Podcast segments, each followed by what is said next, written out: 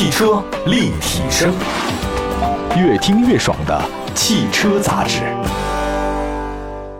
各位大家好，欢迎大家关注本期的汽车立体声。我们的节目呢，全国很多城市呢都能听到，同时呢，也可以在网络上收听到我们的节目啊。关注我们官方微信和微博平台就能找到我们。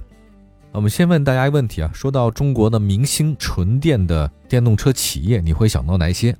当然，新势力不用讲了。那传统的车企当中啊，可能很多人就会第一个想到说比亚迪啊，没错，是确实是比亚迪。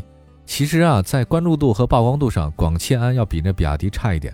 但是在业绩方面的话呢，表现还是挺好的。我们有个数据啊，看一下是广汽安今年一到四月份总销量是两万五千九百五十八辆，比去年同期相比啊，增长了百分之一百一十七点四。当然，大家也都知道，去年这可比性不是很高。呃，不管怎么说，它这翻倍确实很惊人啊。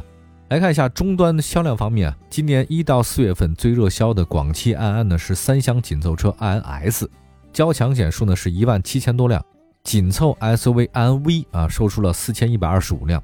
四月份上市的安安 Y 首月交强险数量是四百七十五辆啊，这个开局还是可以的。啊，我们有时候啊，就是一些像传统车企，他们搞新能源车型啊，往往这宣传不是很到位，因为他们大量的那个能挣钱，或者说是最重要的。车企呢还是自己的传统能源车啊，对于他们传统车企出的新能源车，他们往往扶持力度不是特别的大，所以导致现在很多新势力造车宣传也是新势力，所以总来讲他们曝光度很高。但你要说就这车的卖的到底怎样来讲，传统车企卖的还真是不错。广汽安啊，它如果要处于不败之地，它就始终你得有核心科技啊，电池安全性是电动车车主特别关注的焦点。那么你只要把电池的技术提升上去。就跟相当于传统能源，你把那发动机、变速箱搞好，三大件搞好以后，你这才能处于不败之地。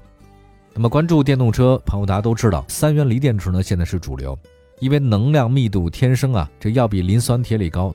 但是有个问题啊，就是建筑新闻的各种自燃事件，所以大家啊对这个三元锂电池的安全性啊质疑啊，毕竟你是开车嘛，你不是玩命，所以这个用车安全是一切的基础。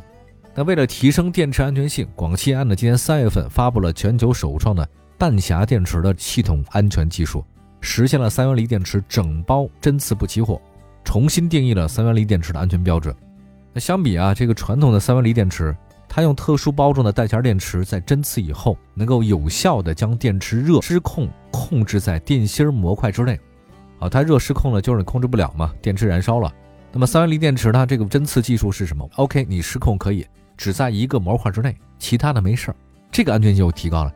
不是说完全不阻止你燃烧，你可以燃啊，但是安全就很好啊，这个就是挺有意思的事儿啊。那么新上市的 i n y 呢，就是搭载弹匣电池的首款车型，其实让能量密度和电池安全啊兼得，这个就很不容易啊。那么在推出三元锂电池的弹匣电池之后，广汽埃安呢又跟进推出了磷酸铁锂电池这个弹匣电池。那相比三元锂电池，大家都知道磷酸铁锂电池啊能量密度。低温的续航方面，它是下风的，但是它优势有啊，我磷酸铁锂啊，我有四千加的超高循环寿命，能充四千次没事儿，这个就是很厉害。大家都是现在手机吧，你充了充两年以后，或者更短暂一点时间之后，它那就储能密度就不行，你会发现每天都得充电啊，以前是两天充一次，现在一天充一次，甚至半天充一次，这就是你的锂电池的问题了。那个磷酸铁锂就没这事儿哈。磷酸铁锂啊，它这个适合高频次充电需求的客户。更重要的是，磷酸铁锂的热稳定性比较好，它不太容易自燃啊。那电池的特性上来说，你说三元锂电和磷酸铁锂哪个好呢？我觉得其实很难划分啊，各有特点。来看一下电池物理性上啊，无论是这个磷酸铁锂还是三元锂电池，它都是电池，你只要给它一定条件，它都会起火自燃，对吧？这是化学，大家都学过。三元锂电池的自燃燃温度不高，只有两百度。那么磷酸铁锂呢是五百到八百度啊，你要体现在日常使用上的话呢，咱们这么理解啊，如果因为出现撞击或者其他意外情况导致电池组温度升高，那么三元锂电池因为它燃点很低啊，两百多，那同时三元锂电池它的材料化学反应更强烈，各位它会释放氧分子，所以呢，你高温情况之下一燃烧，我还在释放这个氧分子，那不是助纣为虐吗？所以这个电池液迅速燃烧，连锁反应。大概其实是这样的啊，就磷酸铁锂呢，相对来讲没那么容易自燃，但是无论怎么样，这两个东西它都是电池，它有可能自燃，而且这种无论是三元锂电池还是磷酸铁锂，它其实组装的形式呢差不多，它就把那个电芯儿啊封装成模组，然后呢再将一块一块的模组安装在电池包的外壳中，所以啊，在安检的过程里面啊，你这个电芯儿的挑选和电池出厂的检测非常重要。来看一下今年三月份啊，今年三月份弹匣电池的安全测试，中国汽车技术研究中心有限公司，它的有位首席专家，也是国家电池安全标准起草人之一的刘世祥博士啊，对这个搭载弹匣电池的三元锂电池进行了针刺热扩散。他怎么做呢？啊，其实很简单，就是技术人员呢取一个直径达到八毫米的钢针啊，这个算粗的了，并将这个电池包啊充满电，然后把那个钢针啊穿过电池包外壳，穿越电芯，造成电池短路。造成电池短路很简单，正极负极相连嘛，这个就电池短路了嘛，就热失控了。在整个测试过程里面，电芯最高温度达到六百八十六点七度。在测试热事故信号发出五分钟之后，出现了短暂冒烟，但是整个过程它没有起火，没有爆炸。你事后呢静置四十八小时，电压降为零啊，就放电完了嘛，系统温度也降到室温。你打开电池整包观测，发现结构完好，针刺后只有。被刺的那个电芯的模块热失控，其他电芯是没毛病的，这就是针刺实验，好吧？这是三元锂电池的。另外也看一下磷酸铁锂的啊，磷酸铁锂电池呢，它其实也差不多啊，也是拿八毫米的那个钢针啊，还有包括百分之百充电的情况之下进行针刺，跟刚才我说的是一样的。那么磷酸铁锂啊，这个弹匣电池整包被刺以后，它最高温度只有五十一点一度，静止四十八小时以后，单体电压降到零，温度为室温。没有冒烟，没有起火，没有爆炸，电池包状态稳定啊。外壳呢打开以后，内部结构是良好的。所以说，你这两次实验证明啊，弹匣电池啊，它是能够同时兼顾三元锂和磷酸铁锂两大技术路线的电池安全技术。这它的那个超高温的稳定性不错，超强隔热性能不错。所以总的来讲，比如说你要路上发生点交通事故啊，或者说地上你要脱了底了，因为电池都放在车底嘛，或者某些特殊的情况之下。只要被扎破了，一般来讲很多都是这样自燃的。那现在呢，有弹匣电池之后，这种现象应该就不会自燃了啊。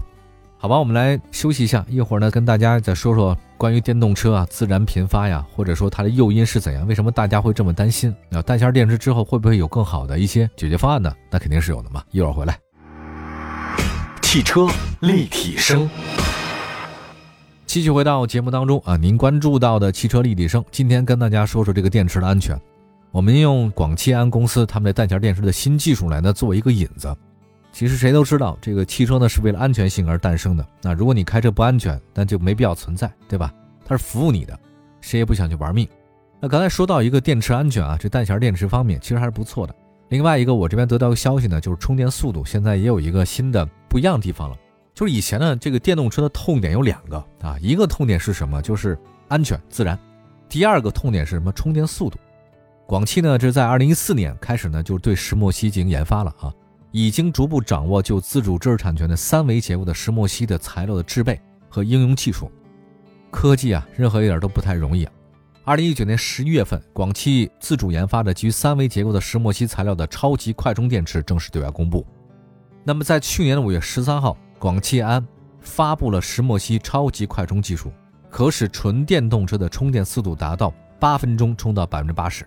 按照计划，今年九月份啊，搭载石墨烯超级快充技术的车型就可以量产了。车辆续航达到一千公里，循环大于一千六循环，啊，这是很好的一件事儿。那么我们今天说到是电池安全的事儿，其实两个痛点，第一个是安全，第二个是速度。你把安全解决了，你不自燃嘛？那你咱们把速度提升就是最好的。那么 OK，我们接下来的时间就说一下，分享一个话题啊，为什么电动车老自燃？这到底是为什么？那包括我们说到这个电动车自燃事故，车型种类不限于家用轿车，不限于电动货车，它什么车都有。夏天电动车的事故确实是频发的啊。那么在各种自燃事故的背后，诱因是什么？是咱们开车的人粗心大意，还是汽车本身的问题，还是本身电动车它新能源电池组就有问题呢？我们来看一下，综合了一下所有的，在分析完电动车自燃事故之后，有三大原因。第一个是机械原因。这个倒挺简单的啊，就刚才我们说的针刺就是这事儿。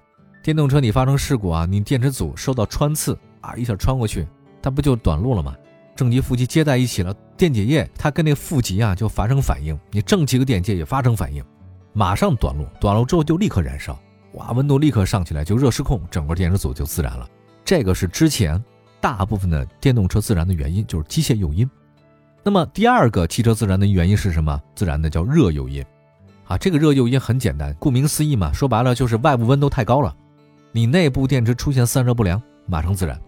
这个原因好理解啊，比如说你电池管理系统出问题了，电池温控的那个芯片出现故障，导致过热，它我控制不好了，相当于中暑啊。大家都知道夏天中暑啊，人中暑会真要命的，所以不要在太阳底下瞎活动啊。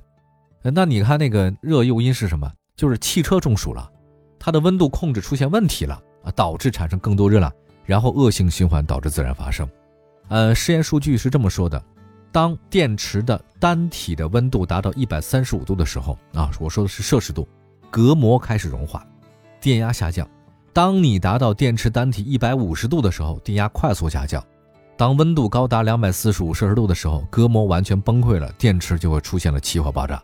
隔膜崩溃了，那就还是一样嘛，就负极相切，电解液开始迅速燃烧，电池就会起火爆炸。就是这个散热也不好，所以我觉得电动车有那么几点嘛，你这个温控特别重要，因为电池是有温度的啊，放电，但你要把这个温度控制好非常不容易的，挺难的一项技术。说起来容易啊，其实没那么容易啊。还有第三个原因导致汽车自燃呢，就是化学诱因。化学诱因呢是指在充放电的过程里面，电池内部出现短路或者其他情况导致自燃。比如说你电动车呢是过度充电，导致正极金属的溶解，负极它就析出了锂。电解液氧化分解导致温度迅速上升，电池膨胀乃至破裂，内阻迅速增大，马上热失控失温自燃。一段时间以来啊，在那个电梯里面，就是电动车进那个电梯里面，结果呢，它那个电池发生了自燃，整个那个电梯啊，那个狭小的空间瞬间就烟雾弥漫啊，人就被极大的伤害，根本控制不了。所以现在有一个情况是什么？就是电动车不能够进电梯啊，这是一个非常重要的事儿。咱们国家呢已经发现这个问题了。我也觉得挺奇怪的，您家那电动车那么贵吗？啊，必须要进那电梯，然后再抬上去，您就不能把电池拆了再走吗？对吧？或者说你有其他原因啊？我觉得电动车这个东西质量参差不齐啊，尤其是老年代步车，这个也质量参差不齐。你看老头老太太开一个电动车在路上就是行驶着，好像是挺便宜的，也不用考驾照。可您那电动助力车，它经过碰撞测试了吗？它那电池行不行啊？它会不会自燃啊？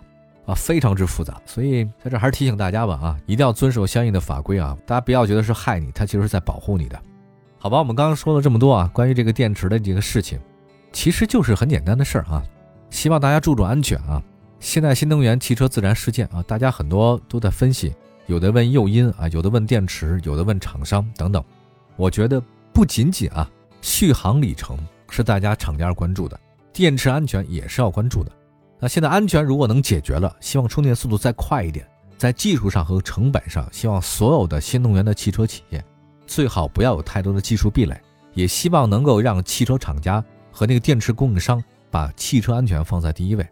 那现在不是有石墨烯了吗？对吧？我觉得这个其实革命性的，未来呢，弹匣技术也会装在更多的车里面，提升三元锂电池和磷酸铁锂的安全性。我觉得是这样的啊，就是谁掌握未来的这个核心科技。你就会在新能源市场当中啊抢得先机。好，希望大家用车都安全吧。电动车千万别再往电梯里放了啊！感谢大家关注本期的节目，我们下次节目再见，拜拜。